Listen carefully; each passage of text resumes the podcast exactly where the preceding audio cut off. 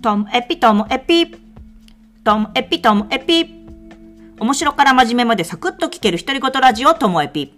こんにちは。皆さんお元気でしょうか？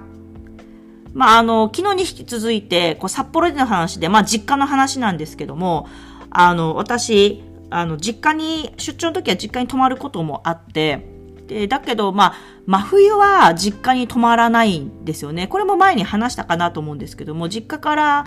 札幌駅に出るこうバスがあるんですけども、やっぱり冬ってバスが遅れたりとか、なんか、まあ、混んだりもしますし、朝早い仕事の時とかって、だったら札幌駅の近くのホテル取った方がいいなと思って、だから、まあ、年内泊まるのはこれで最後かな。冬も、あの、遊びで帰るときは泊まりますけど、仕事の出張では、あ泊まらないだろうなとか思いながら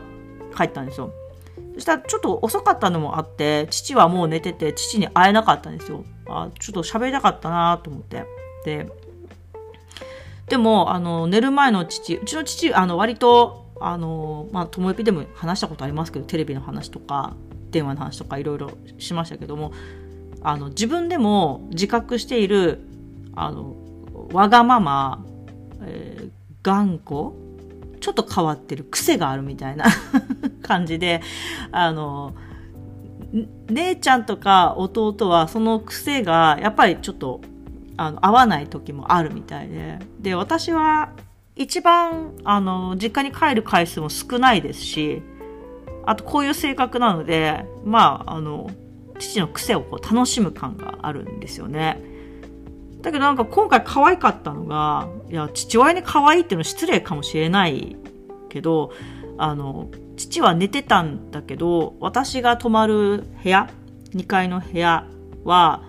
えっ、ー、と、一旦ストーブつけて温めてくれて、でも何時に帰ってくるかわかんないから、一旦ストーブは切って、で、布団は、布団の中を、布団の乾燥機をこう入れて、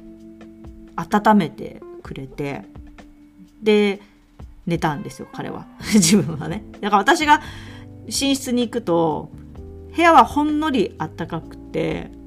布団の中はめちゃめちゃ暖かかったんですよ。で、私はそれにこう、感動しまして、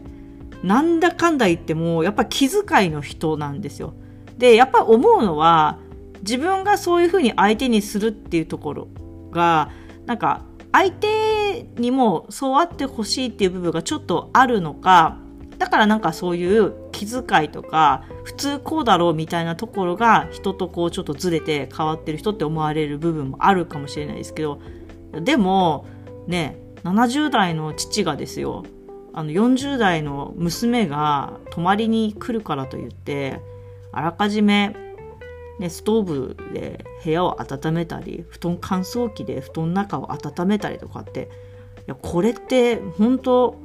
こんな人なかなかいないんじゃないかなって私自身は思うわけでだからなんかありがたい気持ちとあとはいや明日はちゃんと早く起きて父さんと喋ってから仕事に行こうとかって思ったんですよ。で寝て起きてあの顔合わせても別に大した話をするわけではないんですよ。まあ、元気？みたいな話なんですけどそれでもあの昨日のそのお布団のねお礼を言ってでまあ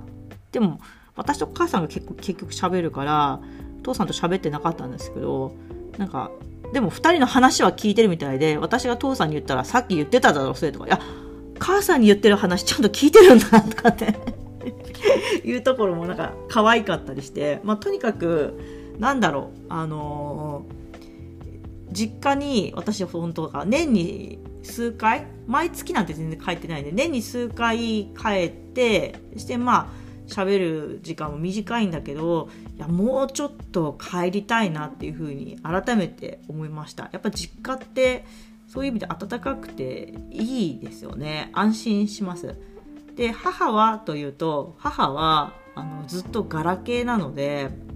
母がその昨日も言った札幌駅のエスタっていうビルが閉鎖したことによってエスタの中で使ってた行ってたお店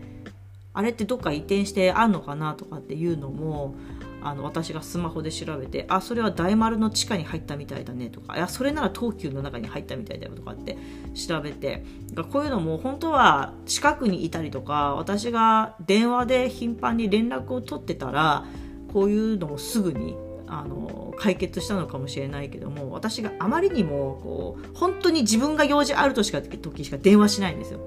だからそれも良くないなとかって思ってだから実家に帰れる時には帰りたいなっていうのとあと電話は用事なくても電話しようかなっていうのを思いましたでこれ思った時思ったのが